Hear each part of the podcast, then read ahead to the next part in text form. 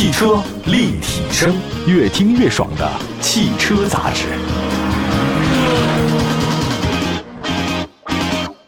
大家好，这里是汽车立体声，问候所有在听节目的好朋友们。我们关注汽车设计的话题，今天呢，跟大家讲讲上海车展当中的一些新车。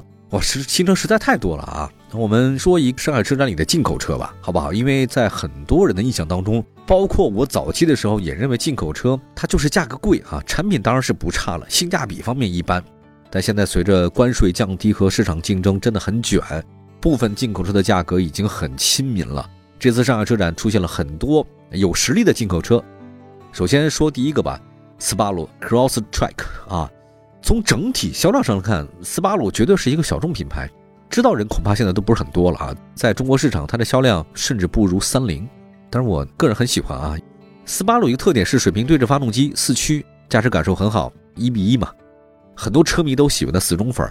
那这次上海车展里面，斯巴鲁 Crosstrek 正式上市，推出三款车型，价格还真不是特别的贵，十九万九千八到二十三万，就这个价格比很多国产的自主品牌的新能源车还要便宜啊。比较了一下配置和外形，这个车其实就是斯巴鲁 XV 的换代，紧凑 SUV。整体来看呢，斯巴鲁 Crosstrek 呢换了一个全新格栅，尺寸似乎更大了，内部呢还是保留了它原来的那种横向贯穿。呃，品牌 logo 两侧大灯连接在一起，不规则样式，配了一个 C 字形的日间行车灯。车身侧面的话呢，它既然叫 Cross 嘛，那就是跨界车了，对吧？前后翼子板黑色护板。车尾方面的话呢，尾灯和前大灯的设计风格差不多，隐藏式的排气。从外观设计上呢，也能看出来，Subaru Crosstrek 呢，它自我定义是紧凑 SUV，但我更觉得它是一个两厢易爆的跨界版。它的长是四米四九，宽一米八，高一米六，轴距是两米六七，是一个接近传统两厢车的水平。空间不算上宽敞，就车身尺寸来说，它的竞争对手日产逍客、大众探歌都不是大车。内饰方面，Crosstrek 同样是家族式的设计风格，中控台液晶显示屏是内嵌的，有物理按键，方向盘是三辐式。采用了实体按键。动力方面，Cross Track 搭载2.5升水平对置发动机，这是他们家自己的，匹配的是纵置的链条式无级变速箱，带有拨片换挡。这个变速箱的传动比是有所上升的啊，在起步阶段应该是性能表现不错。2.5升的发动机，最大功率140千瓦，最大扭矩252牛米，相比它之前的 XV 2.0的那个车型啊，有提升，提升的还算是挺明显的啊。Cross Track 标配呢是左右对称全时四轮驱动。这算是斯巴鲁一个看家的东西啊！这个车型比之前的 XV 呢价格高了八千块钱，但入门的配置是提升了。发动机呢原来是二点零吗？现在给你二点五的，配置上也多了一些安全气囊，像什么并线辅助啊、车道偏离啊、车道保持辅助都有。主动刹车、车道居中保持、全速四摄巡航、倒车车侧预警、无钥匙启动、无钥匙进入，什么自动开启的矩阵式 LED 大灯、外后视镜加热、雨量感应雨刷、自动防眩目后视镜都有。它没有天窗哈，但是这个可能不是它的诉求啊，所以它没有电动天窗。对于大多数人来讲，这个基本够用啊。当然，如果你要选择更高配的，还有什么方向盘加热，这个东西是另外一回事了啊，它也更贵一点。价格如果是从最低的入手是不到二十万，你买个进口四驱紧凑 SUV，单纯从价格配置来看，斯巴鲁的 Crosstrek 不算离谱。但有个问题就是它的销售服务网点比较少，维修成本呢高于合资的日系车。如果您生活的城市有这个 4S 店。对车辆的大小要求不是特别高，这个车可以值得选，空间倒不大。那说完了 Subaru Crosstrek 呢，再看一个更运动的车吧，全新一代奔驰 AMG C43 旅行版，这 AMG 出来了。这次的上海车展的话呢，正式上市，官方售价六十九万六千八，它是基于全新一代的奔驰 C 打造的，前脸呢是 AMG 家族的直瀑式前格栅，内部是镀铬装饰，加入 AMG 的徽章，同时它前脸还配备了一个 AMG 的前裙版和运动型的进气口。车身侧面，AMG 家族最新的大尺寸的密条幅轮圈，车尾呢采用双边弓四出排气，中间呢还有呢全新的黑色扩散器。在内饰方面，AMG C43 旅行版呢以黑色内饰配红色缝线为主题，大量用了碳纤维的材质啊，配合了这种红色安全带、桶型座椅、翻毛皮的材质方向盘，AMG 的标识，就反正啊就是各种让人感觉一眼这就不是普通的 C，它是 AMG 啊。包括它的信息娱乐系统里也加了一个，我这里面有 AMG 的特定显示功能，普通奔驰是没有的。动力方面的 AMG C43 旅行版呢，搭载一个 2.0T 发动机加 48V 的电机，这款发动机呢，据说是第一次应用了来自 F1 的电子涡轮增压器，它能减少那涡轮迟滞。其实带 T 的这个车型带 Turbo 的吧，大家都明白，就是它确实涡轮迟滞，就你踩下去是没反应，隔零点几秒，啪啊就推背感出来了，可能有顿挫感。据说加了这个技术的话是没有顿挫感的，因为 F 一它不能有顿挫啊。2.0T 发动机最大功率300千瓦，最大扭矩500牛米。相比上一代的 AMG C43 Formatic 的旅行轿车，它这次呢确实是从六缸 3.0T 缩到四缸 2.0T 了，但是动力输出没有下降。呃，数据上至少是这样。另外在传动方面的话呢，它有一个九速变速箱，搭载了一个全时四驱，零百时间只有4.7秒，同时配了一个叫做自适应阻尼悬架系统和后轮的随动转向的这种技术。毕竟是 AMG，如果它不加这个东西的话，就跟普通奔驰一样了。相比老款车型的话呢，这次全新 AMG C43 Formatic 旅行轿车价格门槛的提高多了四万三，但是这个排量是从3.0到2.0的，看你怎么选啊。但毕竟是 AMG，已经花了七十万买辆 AMG 四缸车，它也是种选择，关键看你觉得它值不值。好吧，休息一下，一会儿呢再说其他的各种车型啊。还有奥迪、吉尼赛斯都来了，都是豪华车。一会儿见。汽车立体声，关注你的汽车生活。您的爱车情报站，会新车，私车定制，会买车，会客厅大驾光临。庖丁解车，精准分析，会拆车大师来帮您，会用车，自驾上路，会玩车。我们都是汽车人。欢迎大家收听汽车立体声啊！我们今天呢跟大家说上海车展里面重要的几款实力派的进口车。刚才说了一奔驰 AMG 系列的 C43 的旅行版，这个车是很挑人的啊，就不是你挑它，它得挑你，跟你气质不一样的话，你开也费劲。刚才还说了一个斯巴鲁，那接着说一个更运动的吧，奥迪 S4 Avant。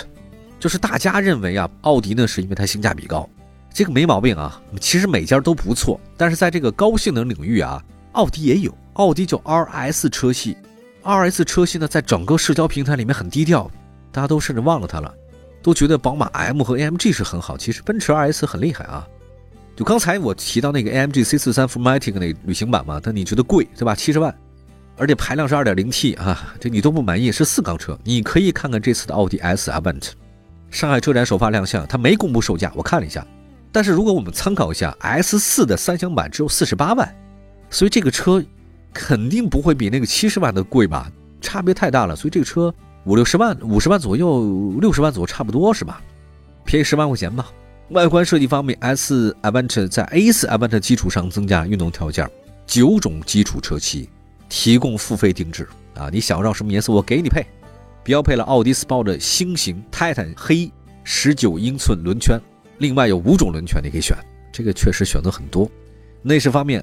S4 Avant 与 S 车型是一样的，这个它不会搞得很不一样啊，因为这是奥迪的特点，它确实有 S，它外形是一样的，配了12.3英寸的这种仪表盘，中控台呢是碳纤维，高级纳帕真皮座椅，BMO 音响，全景影像，自动泊车，同时呢可以选钢琴烤漆和高档的碳纤维饰条。动力方面的话，S Avant 搭载 3.0T 的这六缸涡轮增压发动机，最大功率260千瓦，最大扭矩是500牛米，配了一个八速 Tiptronic 自动变速箱。标配带有纯机械的中央差速器的 Quattro 全时四驱，S 特性的运动底盘。动力方面的话呢，S Avant 比 AMG C43 少了四十千瓦。我看了数据啊，它最大扭矩是一样的。我们参考一下，S4 三厢版是四点七秒破百，这个车肯定也是差不多五秒以内破百吧。现在真的是一个小排量盛行的当下，大六缸机越来越少了，很多发动机它都是给你缩水。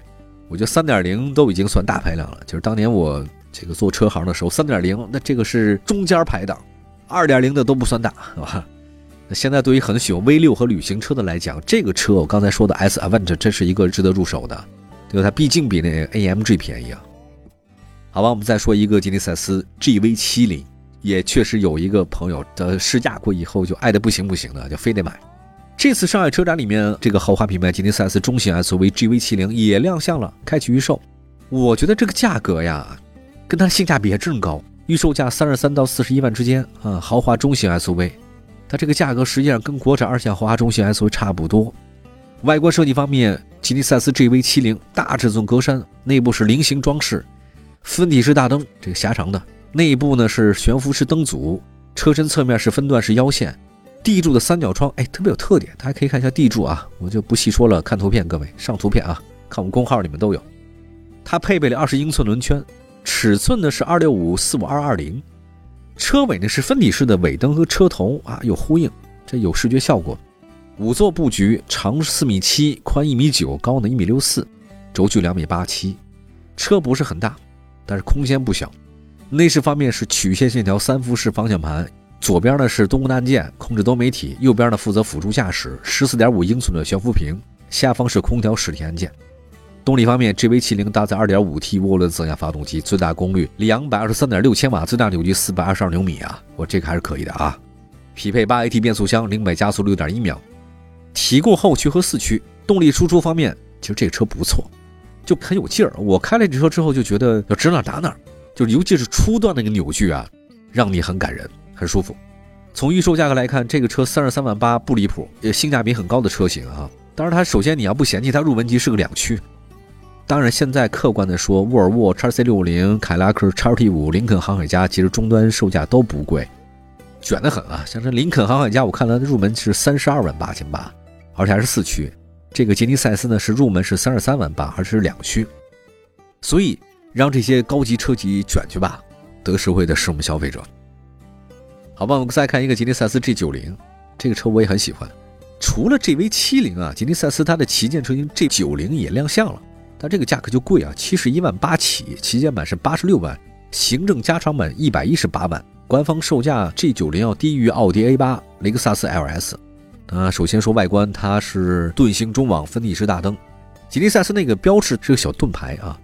车身侧面是标准三厢车，轴距的话，哇，长是五米二，这宽呢是一米九，高呢是一米四九，轴距是三米一八。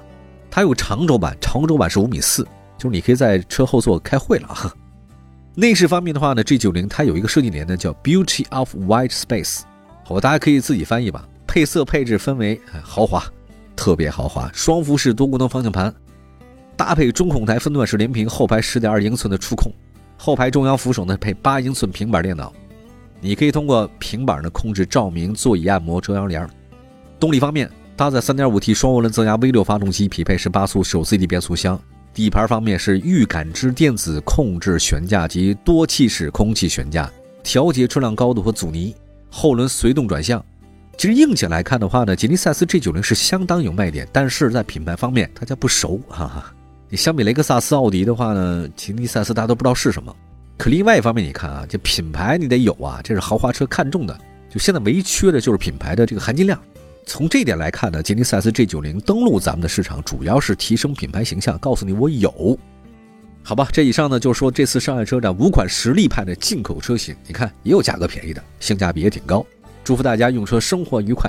明天啊，我们在节目中继续分享汽车话题，明天见，拜拜。